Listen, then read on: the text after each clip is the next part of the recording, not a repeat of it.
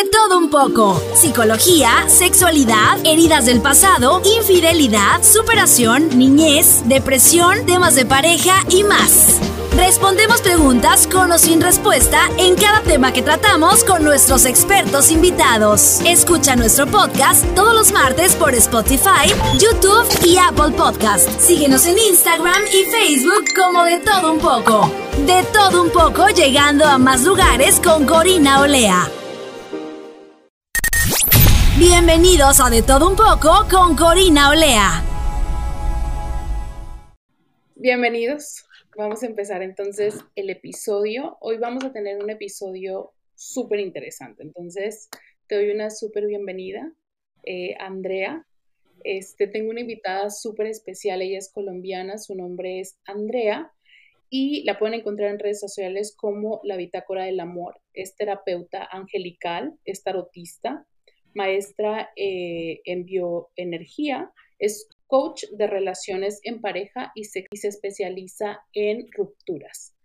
Em, el día de hoy vamos a estar hablando de un tema que pues yo creo que muchas personas de nosotros, de los que estamos escuchando el podcast o de los que están en el en vivo, pues hemos pasado por este tema, ¿no? De romper una relación y pues sabemos que viene este proceso del duelo, del querer regresar con la persona, el recordar los momentos malos o también recordamos, empezamos a recordar los momentos buenos que vivimos en pareja.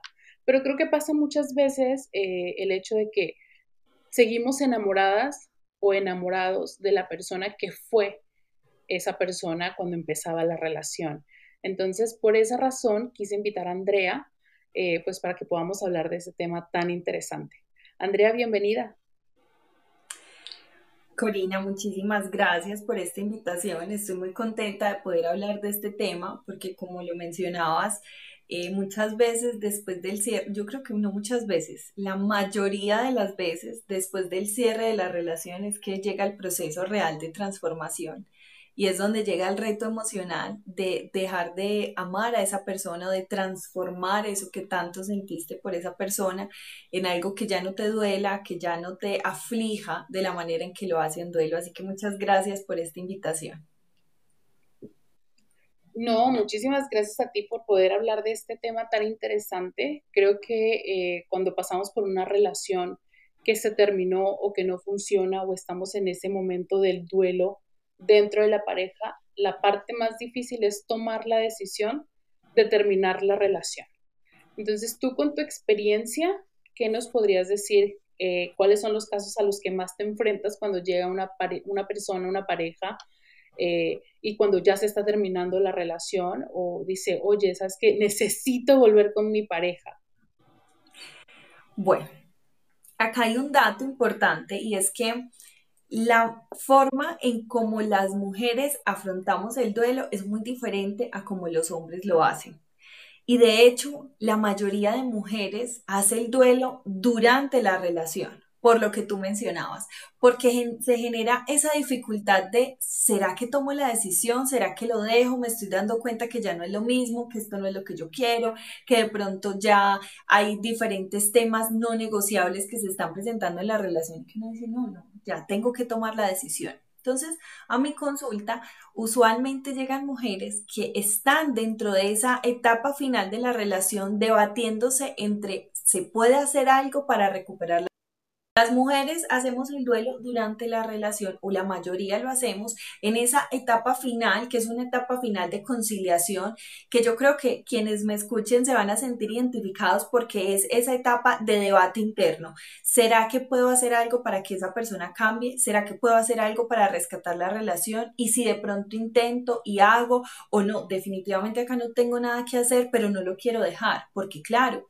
cuando estamos en esa etapa de la relación hay un momento de apego muy fuerte. Entonces, normalmente creemos que pasa una situación, se toma la decisión y ya, se rompe el contacto, se termina la relación y empieza el duelo. Pero no, la mayoría de los casos no es que haya una situación contundente que demarque el duelo, aunque lo puede haber, sino que hay una serie de situaciones, de roces, de problemas, de peleas que empiezan a generar ese desgaste en la relación y que hacen que ya tú digas, acá tengo que abandonar esto, tengo que tomar una decisión.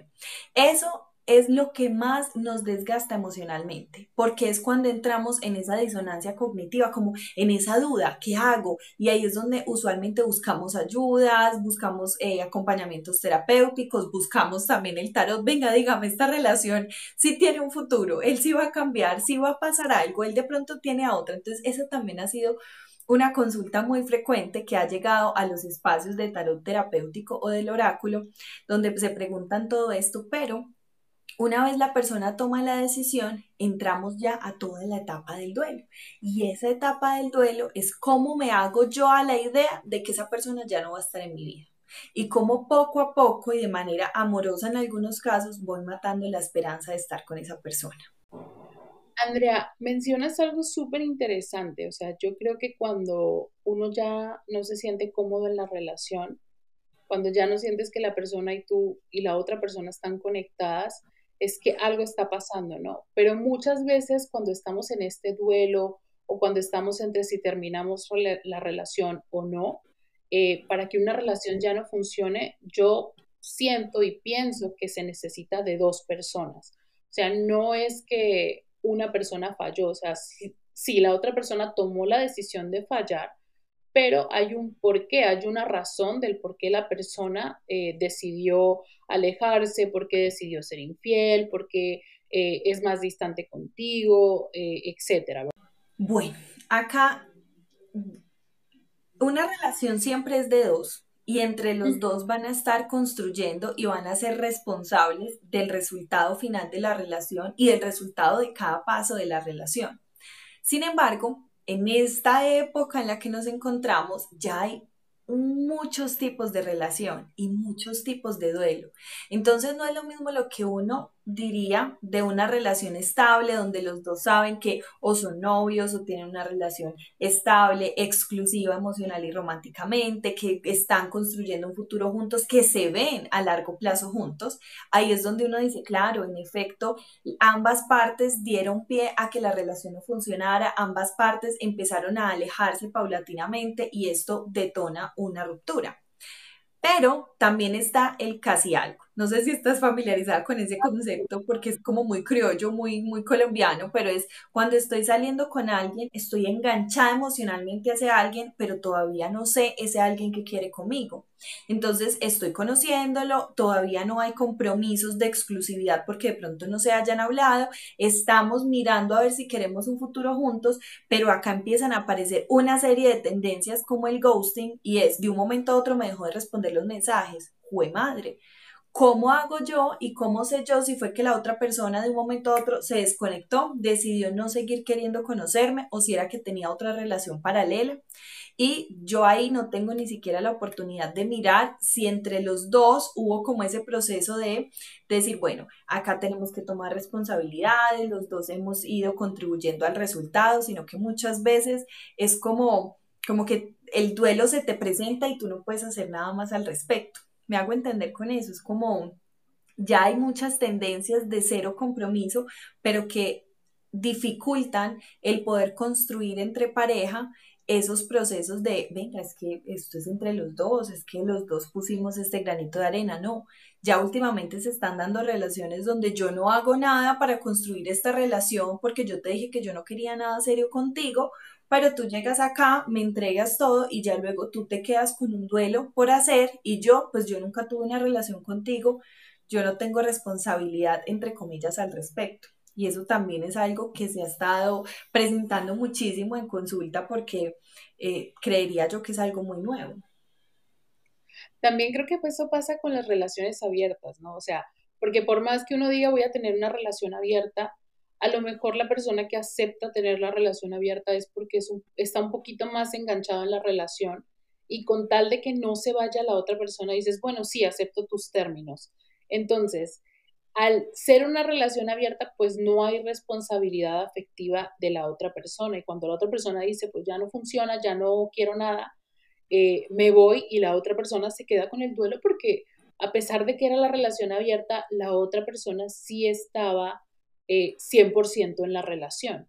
Entonces creo que también cuando uno empieza una relación es súper importante eh, saber los términos de la relación. O sea, cuando uno habla de los términos, tú piensas que es como que un contrato, pero sí, en verdad es como un contrato, o sea, no hay un casamiento, pero hay un contrato de te voy a entregar lo mejor de mí y pues también espero que tú des lo mejor de ti.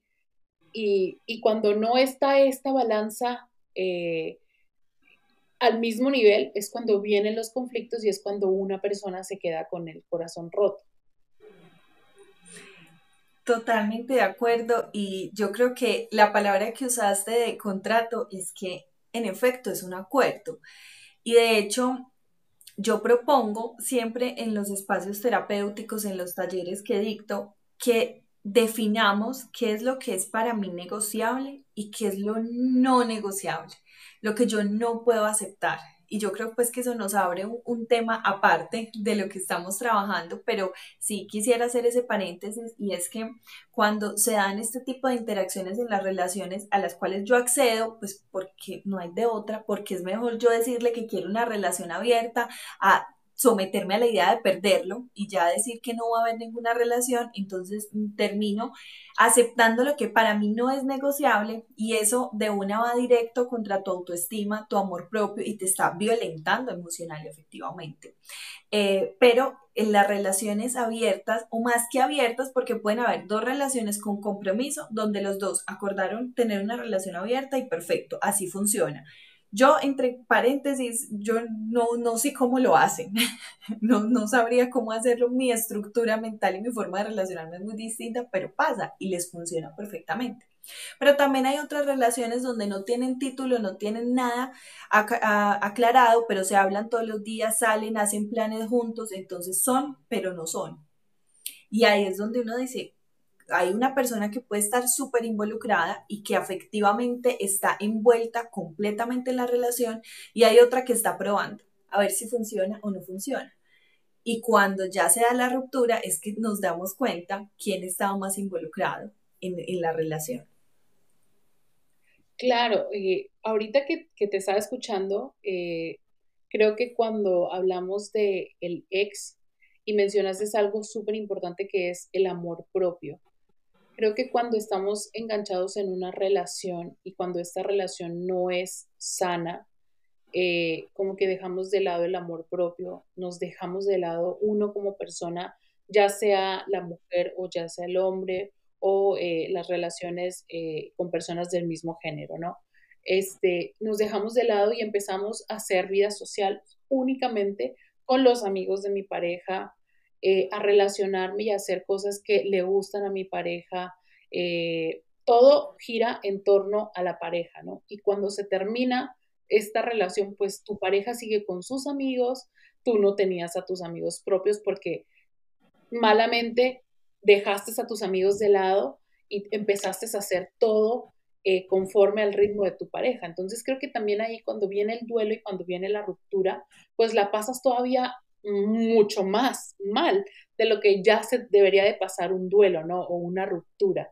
¿Qué le podrías recomendar tú a las personas cuando empiezan una relación y que va empezando la relación y ven que empiezan a dejar de lado a sus amigos, eh, ya no frecuentan los mismos sitios, empiezan a hacer toda la vida alrededor de la nueva pareja que tienen?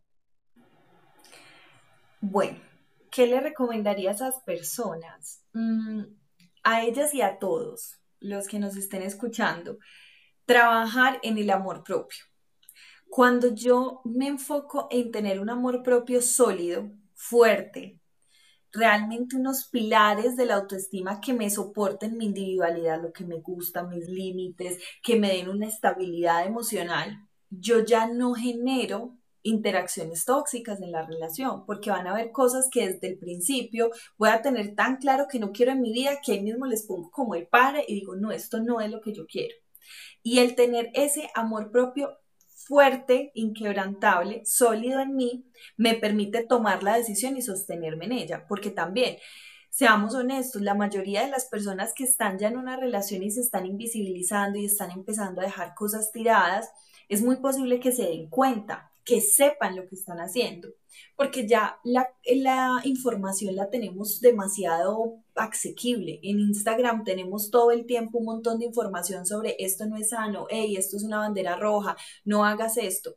El asunto es que como no tienen un amor propio que realmente los fortalezca para tomar una decisión y poner el límite y sostenerse en ese límite, pues lo que hacen es que empiezan a ignorar, a permitir, a involucrarse cada vez más y más y más en la relación hasta que se pierden en ella si alguien de los que me está escuchando identifica que está en eso, que está en la relación, que ya se está perdiendo, empiecen a poner límites de a poco, porque poner un límite grande puede ser tan difícil, puede ser tan retador para mi campo emocional que yo más fácil termino evadiéndolo y no lo hago.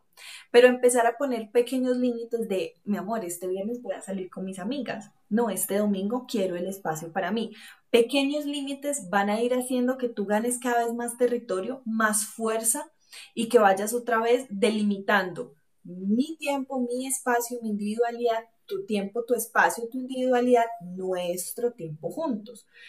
Pero eso requiere pues tener también una, una conciencia y una fuerza de voluntad que sustente la conciencia. Porque no nos digamos mentiras, es que cuando estamos así enamorados y sufrimos de dependencia emocional y estamos felices con nuestra pareja, no vemos como un sacrificio dejar a las amigas. Es como, ay, tan rico, yo quiero estar con él todo el tiempo. qué rico amanecer con él todos los días, qué rico que me escriba todo el tiempo, qué rico saber de él, qué rico, porque justamente estás obteniendo como ese suplemento de la dependencia emocional de tener a esa persona todo el tiempo ahí contigo. El problema viene cuando ya estás tan inmiscuido en esa interacción y en esa dependencia que la otra persona empieza a alejarse, empieza a poner límites o la relación no funciona y a ti te toca afrontar la separación de decir, ¡Ah! ya no podemos estar juntos, ya él no está ahí para mí, yo ya no tengo amigas a quien recurrir, ahí es donde nos damos cuenta realmente del impacto de las decisiones que tomamos en su momento. Así que si alguien ya se pudo dar cuenta y, y por la razón que sea, ve que está muy involucrada en la relación, empiece lo más pronto posible a poner límites y a trabajar en su amor propio. Y que no, pues constantemente evaluar cómo estoy en la relación conmigo misma.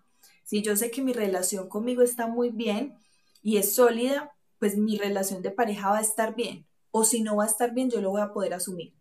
Pero eso es una revisión casi que diaria, porque la relación con nosotros no es que hice un curso, superé el curso, me enseñaron a amarme y ya tengo amor propio por el resto de la vida, no, es una, un, un proceso que yo debo nutrir y sostener todo el tiempo de amarme, priorizarme, atenderme, estar ahí para mí y luego poderlo proyectar en pareja. Andrea, mira, aquí estoy viendo un comentario que dice, mi pareja de hace 11 años y yo nos acabamos de separar. Hace tres semanas y él rehizo ya su vida, pero me está pidiendo volver lo amo, pero, me siento, pero siento que no sé qué hacer, lo perdono, eh, perdono esto y vuelvo con él. Entonces creo que mucha gente eh, cuando termina una relación está en esta fase de, ¿valdrá la pena volver con esta persona? ¿Irá a cambiar? ¿Le doy otra, le doy otra oportunidad? Entonces, una de las preguntas que creo que es de las que no se me puede pasar, ¿cuándo vale la pena darle una oportunidad a tu pareja? Bueno, hay una pregunta que nos orienta muchísimo frente a si quiero o no seguir construyendo y seguir trabajando en esta relación y es, si a ti te dijeran que la persona con la que estás en este momento va a ser exactamente igual en 10 años, en 20 años, en 5 años, si va a ser exactamente igual a como es ahora, tú seguirías en la relación. Si la respuesta es que sí, todavía hay por qué trabajar, por qué luchar, porque tú no quieres cambiar a la otra persona. Hay dinámicas de la relación, pues porque una relación no es lineal. Hay momentos donde la monotonía pesa, hay momentos donde la comunicación no es tan fluida, pero si yo estoy de acuerdo con la persona que tengo al frente, de acuerdo en el sentido de que me agrada esa persona, admiro a esa persona, e, es la persona con la que yo quiero construir algo, perfecto. Se pueden soliviar y se pueden trabajar en las diferentes dinámicas que van pasando en torno a una relación. Pero si tú me dices, ah, no, yo no soy capaz de seguir con él porque es que él es muy infiel y si él no me deja de ser infiel, yo entonces no sigo con él. pues ahí lo que tú estás esperando es que cambie. Ahí lo que tú estás diciendo es, si él cambia, si él empieza a hacer lo que yo quiero que él sea, entonces sí me quedo en la relación. Y eso es una ilusión, porque la persona no va a cambiar porque tú quieras que cambie. La persona va a cambiar el día que a esa persona, me perdonas la expresión tan escueta, le dé la gana de cambiar. Y si no le da la gana de cambiar nunca, o si no le da la gana de cambiar contigo, pues la relación va a seguir igual o peor. Entonces, eso es lo primero que nos tenemos que preguntar. Si esta persona sigue siendo tal cual es ahora, yo me vería con ella en 10 años, en 5 años, en un año, en 20 años. Si es así, perfecto. No estamos diciendo que esa persona tiene que ser perfecta. Ay, hombre, que es que es muy desordenada y deja la toalla en la cama. Pues yo puedo vivir con eso. Pero que sea una persona que me habla mal, que me manipula, que tenga algún tipo de adicción y que yo esté esperando a que lo deje, pues no. Otra parte es, ¿cuándo sé yo si la relación si puedo seguir trabajando en la relación o no. Primero, cuando ninguno de mis no negociables se esté viendo violentado, especialmente lo que tenga que ver con mi salud mental, física, emocional. Porque si algo de eso se está viendo violentado, pues no romanticemos, no digamos es que me pegó una vez y no lo va a volver a hacer y si trabajamos en eso, no, no, no, no romanticemos lo que para mí es imprescindible y es no negociable. La pregunta es, ¿tú tienes claro cuáles son tus no negociables? Porque si no los tienes claros, pues ¿cómo vas a tomar la decisión? Hay que partir de esa claridad. Y segundo, cuando la otra persona está igualmente comprometida a mí para trabajar en la relación. Porque si yo quiero trabajar, si yo propongo, si yo le digo, ven, hablemos, vamos a un taller, hagamos un retiro, tomemos terapia, ven, eh, démosle un descanso a la relación, salgamos de la, de la rutina, miremos qué se puede hacer y la otra persona no quiere, pues tú no te puedes echar esa, carga al hombro, por mucho que todos los no negociables estén intactos.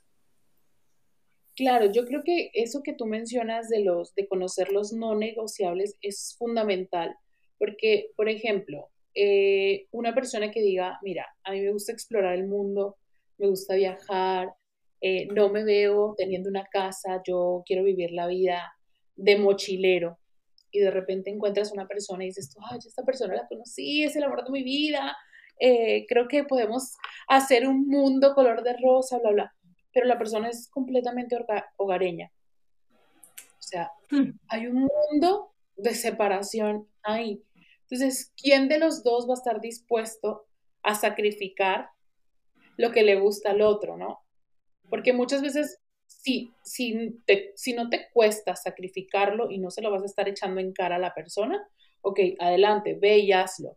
Pero si tú dices, me voy a sacrificar y después de un año tú dices, no, es que yo me, yo me siento asfixiada, yo no puedo seguir en esta casa por más grande que esté, yo necesito viajar, yo necesito hacer las cosas que estaba haciendo antes, porque tú me obligaste o porque, o sea, y venimos y empezamos a echar en cara, pues esa relación se va a ir al caño.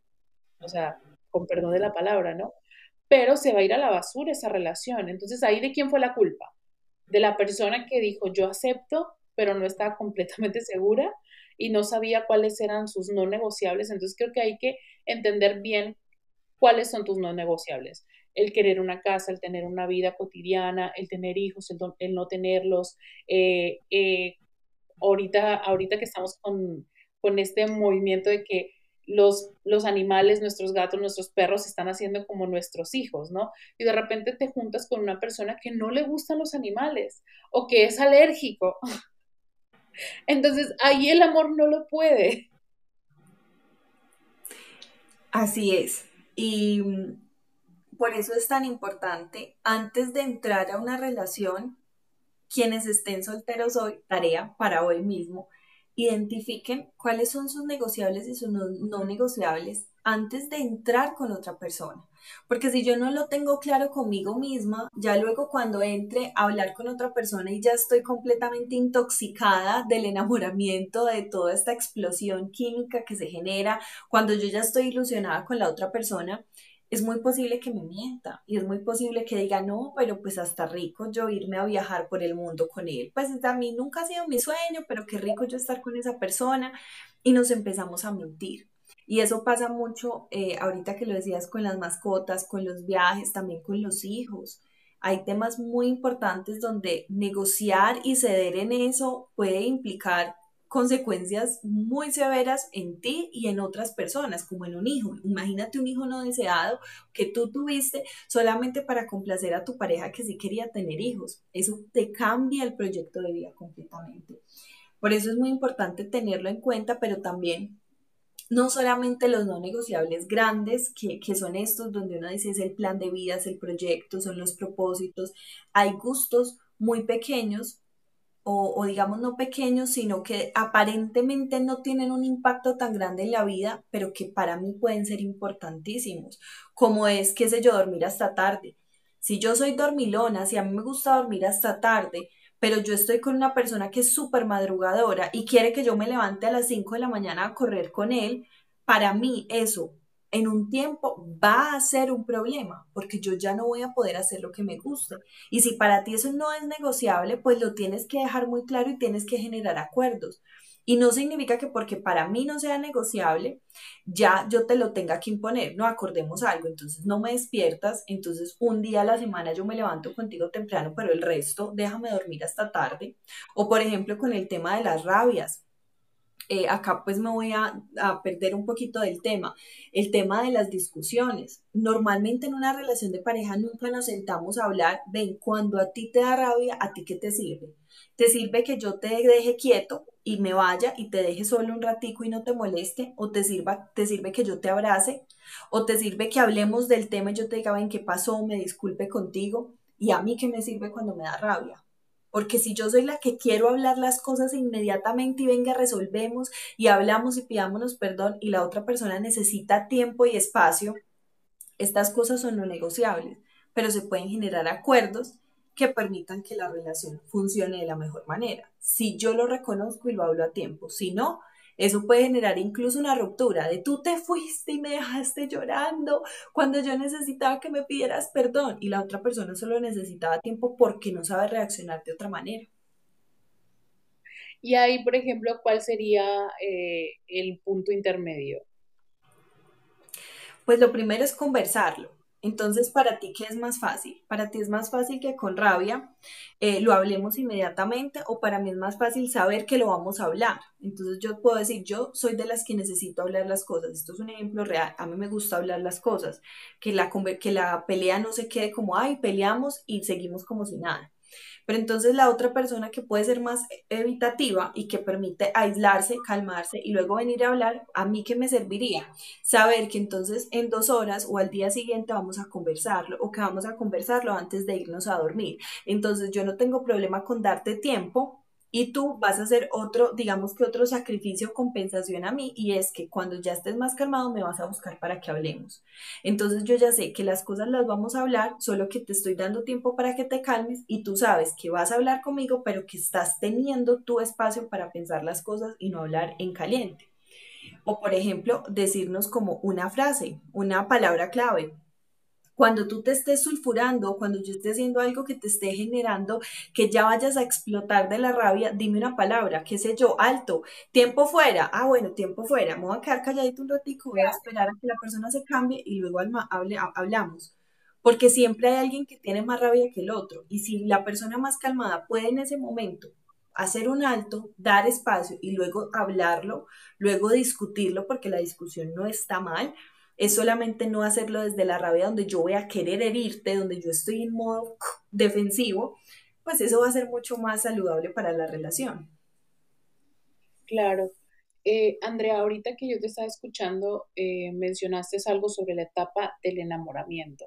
Y creo que aquellos que estamos un poquito más metidos en este eh, modo del amor propio, conocer la, las cinco etapas de, del amor, las cinco maneras de amar y ser amado, Em, sabemos que la etapa del enamoramiento dura aproximadamente un año, dos años como máximo. Entonces, cuando las personas están en una relación y siguen con este velo y no ven, eh, pues todos tenemos defectos, ¿no?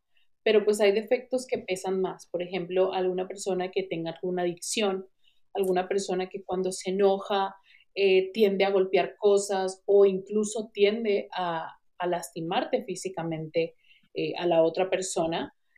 y la otra persona no lo reconoce y dice, no, es que todavía estoy enamorada. Eso ya no es enamoramiento. O sea, ¿qué es? ¿Es falta de amor propio? ¿Es dependencia emocional? Em, o sea, ¿qué podría ser? Bueno, eh, la dependencia emocional está muy ligada a las falencias o vacíos que tenemos de amor propio.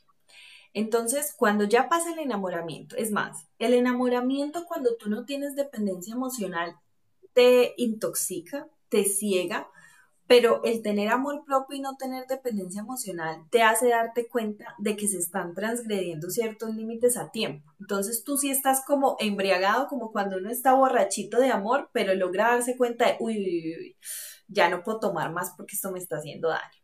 Pero cuando tú tienes dependencia, haz de cuenta que tú ya estás en la borrachera profunda, porque tú ya ni ves, ni oyes, ni entiendes. Y si a eso le sumas dinámicas de manipulación, es aún más difícil.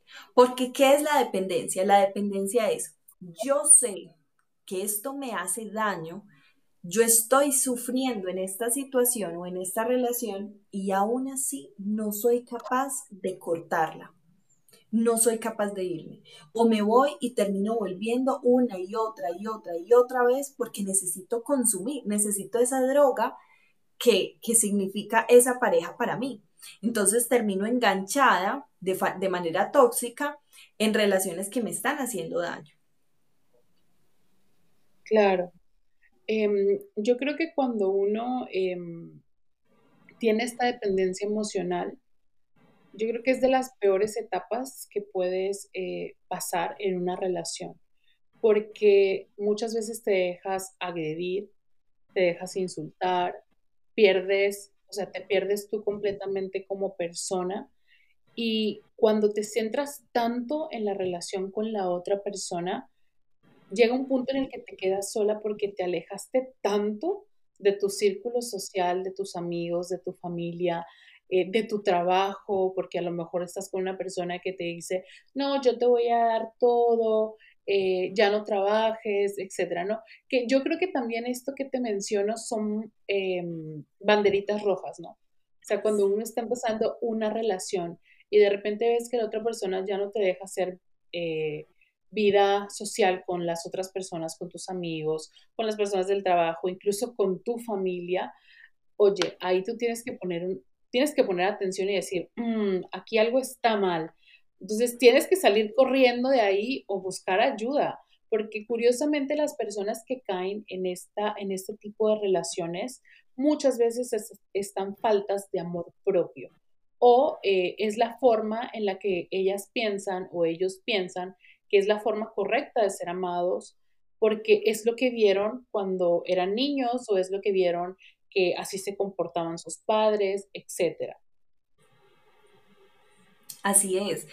Mira, es muy interesante lo que decías porque eh, hay un, un síntoma de la dependencia emocional y es que en efecto tú te vas alejando de las personas pero no siempre porque tú elijas no salir con esas personas para estar con tu pareja o porque tu pareja te obligue a abandonar el círculo. Esto es más cuando ya adicional a la dependencia emocional hay manipulación y hay codependencia en las dos personas. Yo puedo estar con una persona que no necesariamente sea dependencia, dependiente y yo desarrollar dependencia hacia esa persona, donde estoy desesperada por su aprobación, por su cariño, por estar con esa persona y eso normalmente la relación no dura porque la otra persona que no tiene un apego en dependencia pues se va a dar cuenta y se va a sentir muy abrumada.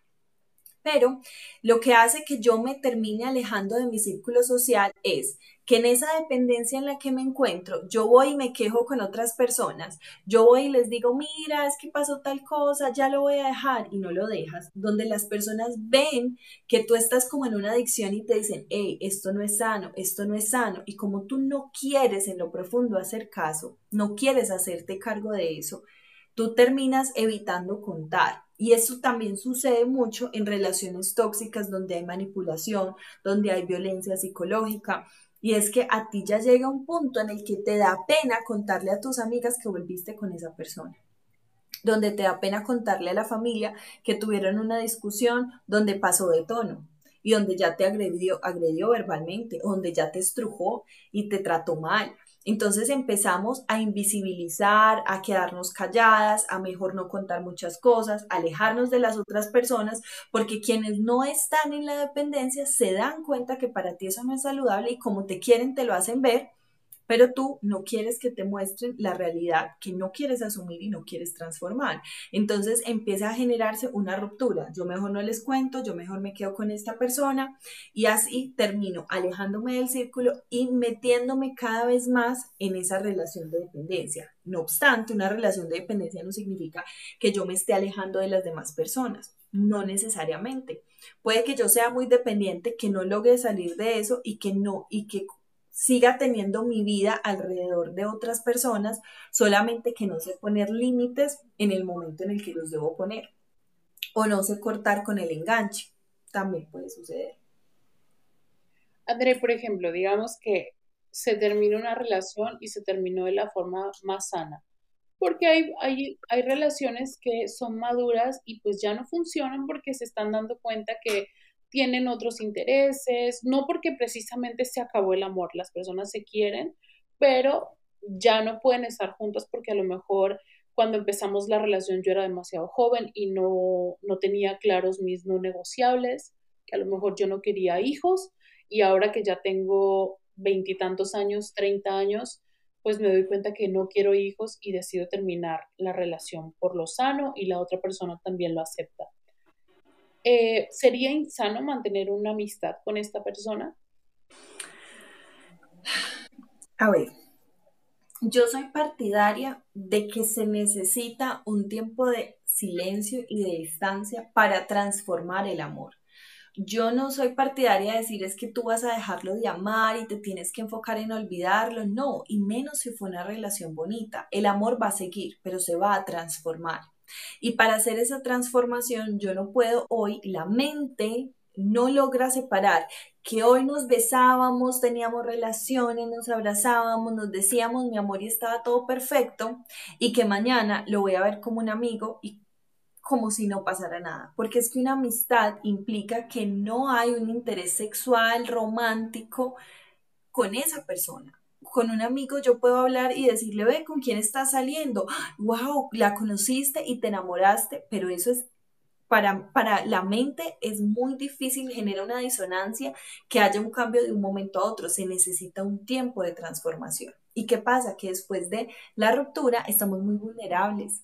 Entonces, por mucho que haya amor, pero que las dos personas elijan separarse, necesitan empezar a transformar el círculo, las rutinas, crear nuevas rutinas, crear nuevas, nuevos círculos sociales, empezar a generar esa, depende, esa independencia para poder luego conectar con una, con una amistad. Yo sí creo que uno puede ser amigo del ex, pero que sea así tal cual y que no haya una interrupción en la conversación, no, porque entonces tú cuando te das el tiempo de entender y desapegarte de que esa persona ya no está en tu vida de la misma manera. Pero si alguien del que nos escucha ha logrado hacer ese proceso, maravilloso, que por favor me escribe y me cuente cómo lo hizo. bueno, yo personalmente creo que, que sí se puede ser amiga de la persona con la que estuviste hace mucho tiempo, pero creo que también necesitas dejar pasar mucho tiempo, em, darle el espacio a la persona de que se sienta en confianza, eh, pues de que inicie una nueva relación o tú también inicies una nueva relación. Porque a veces creo que si no te das el tiempo, no le das el espacio a la persona, esta persona siente un poco de culpabilidad si desea iniciar una nueva relación. Entonces, em, también es el tiempo de darle eh, este espacio a los amigos de, de, que ahora entiendan que ustedes ya no son una pareja, ¿no?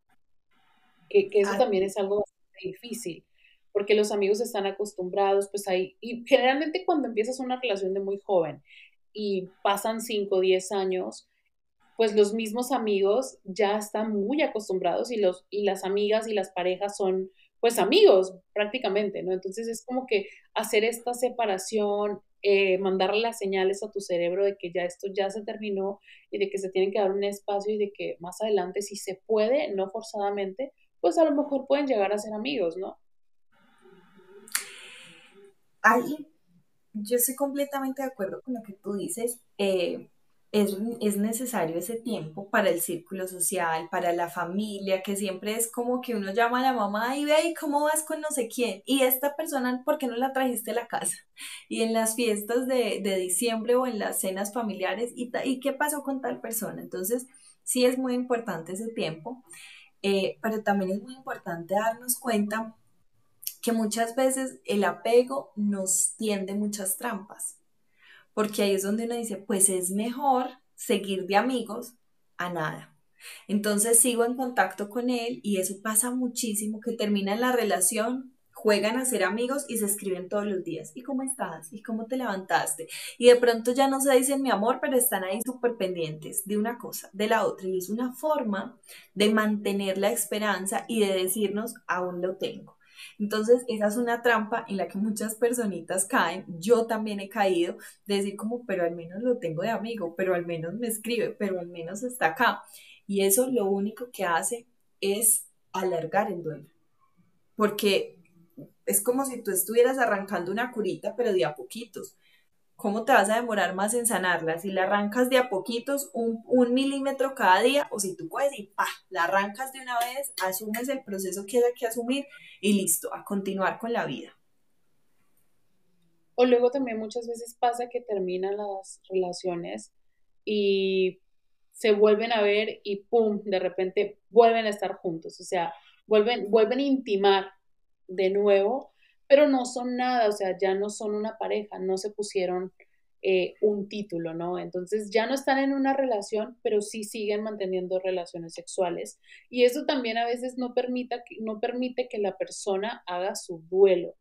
Eh, entonces creo que también uno como persona también debe de tener como que em, esta fortaleza mental de decir, no, me estoy haciendo daño, voy a poner una distancia eh, si tienes la posibilidad de mudarte, de ya no frecuentar los mismos lugares que frecuenta esta persona y de verdad poner una distancia en serio hasta que tú sanes, porque regularmente creo que si tú vuelves a tener relaciones con la persona es porque todavía estás enganchada en la relación o estás enganchado a la relación y te conformas con ese poquito de, bueno, vamos a ser amigos con derecho. Así es. Y cuando involucramos las relaciones sexuales, tenemos que hablar sí o sí de los vínculos sexuales energéticos que ahí se generan porque el sexo unifica e integra. Entonces, después de mucho tiempo de yo no ver a mi ex, vuelvo y luego vuelvo a intercambiar esa energía, a intercambiar fluidos, a conectarme tan profundamente con la otra persona, eso tiende a confundir muchísimo. Así los dos digan, es que somos adultos y esto es solo sexo y no le vamos a meter corazón, mi amor, el corazón se lo metió hace mucho rato y de pronto para alguna de las dos personas de la pareja que ya ha adelantado el duelo, que ya tiene su mirada y su enfoque en otro lugar, en otra persona o en otro propósito de vida, va a ser mucho más fácil no meterle corazón. Pero para quien todavía está muy vulnerable en el duelo es volver a abrir el apego y el enganche. Por eso una de las herramientas que está comprobada, que es la que más funciona en los duelos, es el contacto cero. Es muy difícil, cuesta mucho tomar la decisión de no hablar con esa persona, de no saber de esa persona, pero es justamente lo que te ayuda a poder desengancharte de esa relación y darle a entender a tu cerebro, a tu mente, a tu cuerpo, incluso a tu energía, que como que todavía llama a esa persona, pues que ya no está. Sin embargo, yo te decía antes de comenzar el podcast, una ruptura no es ni una montañita, ni una línea ascendente, ni una línea recta es una montaña rusa donde tú subes, te devuelves, das círculos tres meses y te quedas en el mismo punto, luego avanzas, luego sientes que te devuelves y luego avanzas un montón. Entonces, dentro de, de, las rupturas pasa mucho esto, que queremos volver, que hacemos intentos de negociar nuevamente, que tenemos otra vez relaciones, que nos llamamos, que nos bloqueamos, que nos desbloqueamos. Yo no puedo decir que eso esté mal, pero si fuéramos a hablar de cómo elaborar un duelo de forma profunda, responsable efectivamente y rápida, eficaz, pues la idea es evitar esos contactos, ese que volvimos, que nos llamamos, que volvimos a tener relaciones, que, que nos escapamos un fin de semana. Ojalá evitar todo eso para que el duelo se elabore de la manera más rápida posible.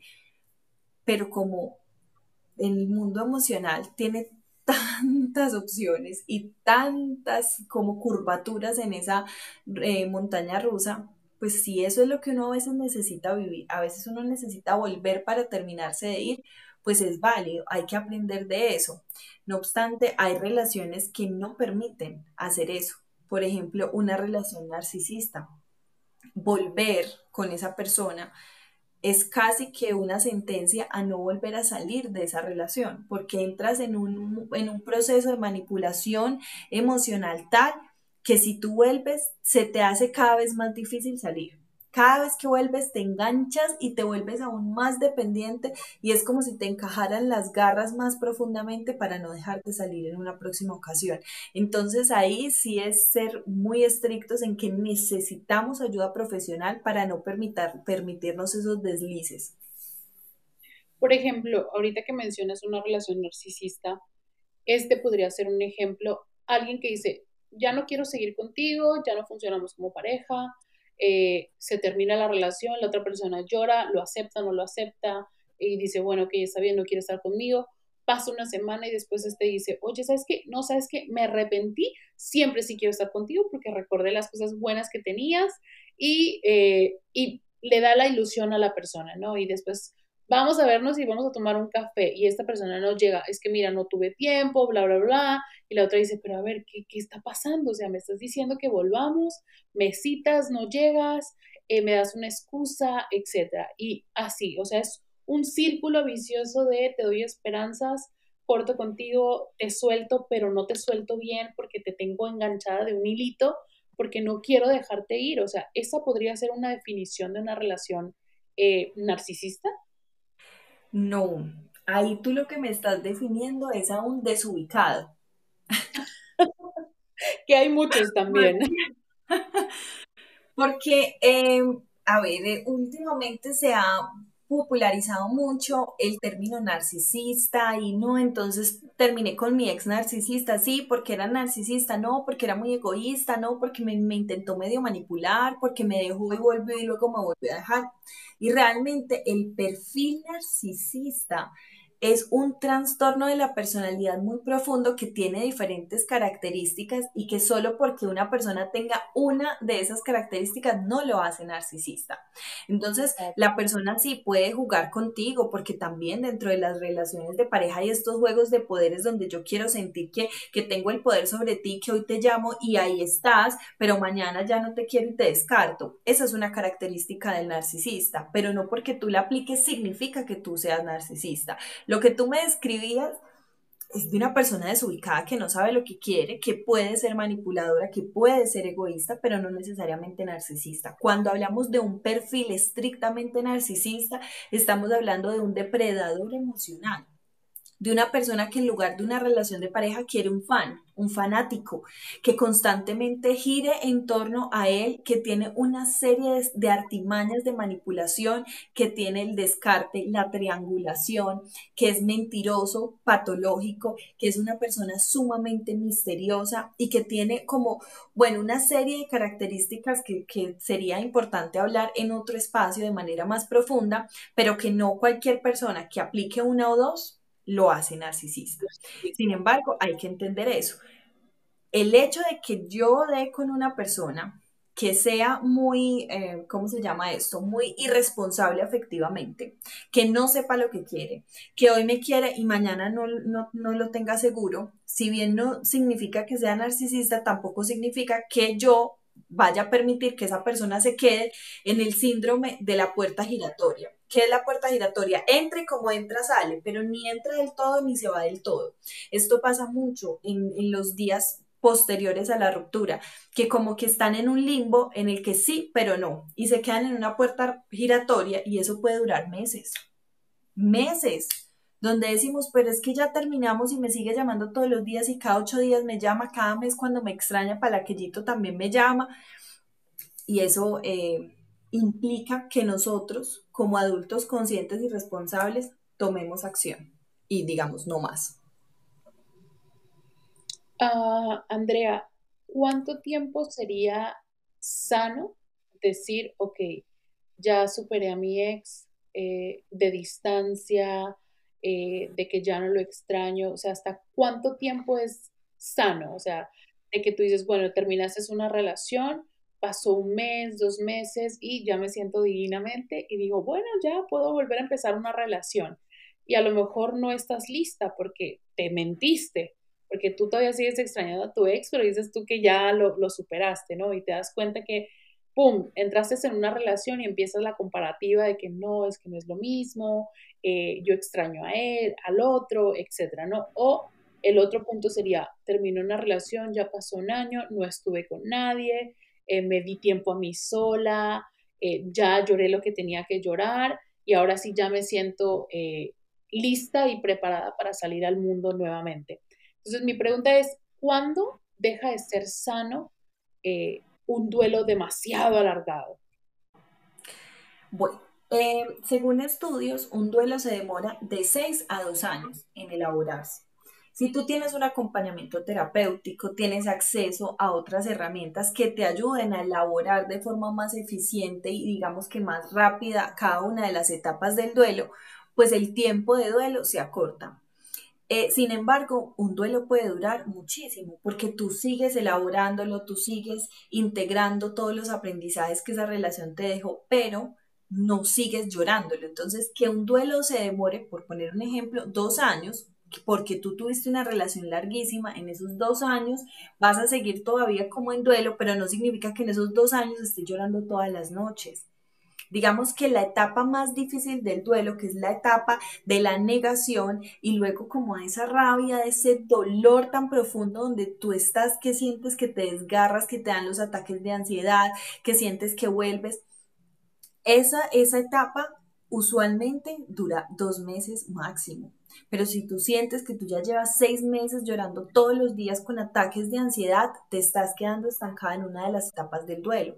Pero no solamente nos quedamos estancadas en las etapas más duras de esa negación, de ese dolor tan profundo, sino que también te puedes quedar estancada en una etapa, digamos, más elaborada, donde tú vas muy bien y llega un momento en que lo extrañas y vuelves y hablas con esa persona y generas como el enganche, pero no logras avanzar del todo y cerrar de una vez por todas el ciclo. Entonces, cuando tú ya ves que no estás avanzando, que sigues como en la misma etapa, por eso es importante conocer eh, de manera más profunda yo donde me encuentro, qué tanto he avanzado, qué tanto extraño, qué de lo que estoy sintiendo en este momento es normal, pues tú puedes elaborar más fácil el duelo. Pero normalmente en seis meses tú ya debes estar, no debes, estamos hablando de, terminología de estadísticas, donde dicen en promedio una persona en seis meses ya debe estar tranquila y tener un duelo equilibrado, es decir, todavía lo va a pensar, todavía lo va a extrañar, es posible que, haya que hayan recuerdos que le genere cierta nostalgia, pero ya lo debió haber elaborado. Sin embargo, cada duelo es diferente. Eh, por eso es muy importante no quedarnos estancados en la negación, en el rechazo, en la rabia que hace parte de esas etapas donde uno dice, Dios mío, es que ya me quedé odiándolo. ¿Cuántas personas se quedan años odiando al ex? Años. Y no, le, no lo lloran, pero lo odian tanto que no han elaborado el duelo. Claro. Em, creo que eh, ahorita que dices tú, se quedan odiando al ex, creo que ahorita hay un movimiento en redes sociales donde dicen, ah, es que fuiste la mujer del proceso. Entonces, muchas veces estas mujeres que les dicen ser las mujeres del proceso, muchas veces se quedan enganchadas en el duelo porque efectivamente ellas sienten que, sienten que fueron las mujeres del proceso. Entonces, generan una rabia donde dicen, a ver, ¿por qué este estuvo cinco años, seis años conmigo, nunca me dio el anillo y de repente terminó conmigo y se fue con otra? O sea, ¿por qué lo hizo? Entonces, viene esta rabia eh, que no sabes cómo trabajarla y te enganchas. Sí, bueno, esto de las mujeres del proceso me parece que es una perspectiva y una etiqueta súper limitada de lo que se vive en una relación de pareja, porque nunca vamos a saber realmente por qué esa persona después de esta relación corrió a casarse. Puede que lo haya hecho por el mismo desespero de la ruptura, puede que lo haya hecho porque en efecto solamente estaba pasando el tiempo contigo, o sea, pueden ser muchas las situaciones. Yo creo que hablar en términos generales es difícil porque cada caso tendrá una, un aprendizaje diferente, pero es entender algo. Más que yo ponerme a pensar en lo que esa persona hizo o dejó de hacer conmigo, o hizo o dejó de hacer con otra persona, es enfocarme en mí. ¿Qué me quiere decir a mí esta relación? Porque tú te quedaste estancada en una relación donde quizás, seguramente, en algún momento esa persona te dio señales de que no quería avanzar en la relación y tú te, tú te lo permitiste y se lo permitiste. Y te quedaste sabiendo que esa persona no te decía nada de casarse o de irse a vivir juntos o de tener hijos, o no te hablaba de nada y simplemente se quedaban ahí sin título, conviviendo, conviviendo, y claro, esa persona llega, sale, conoce a otra persona y genera unos acuerdos diferentes. Pero lo que tendríamos que mirar es con la persona a la que le pasó, con la mujer del proceso, cuál fue su proceso, qué era lo que necesitaba aprender o qué fue lo que quizás no quiso ver de la relación que al obviarlo permitió que pasaran muchas cosas en esa dinámica.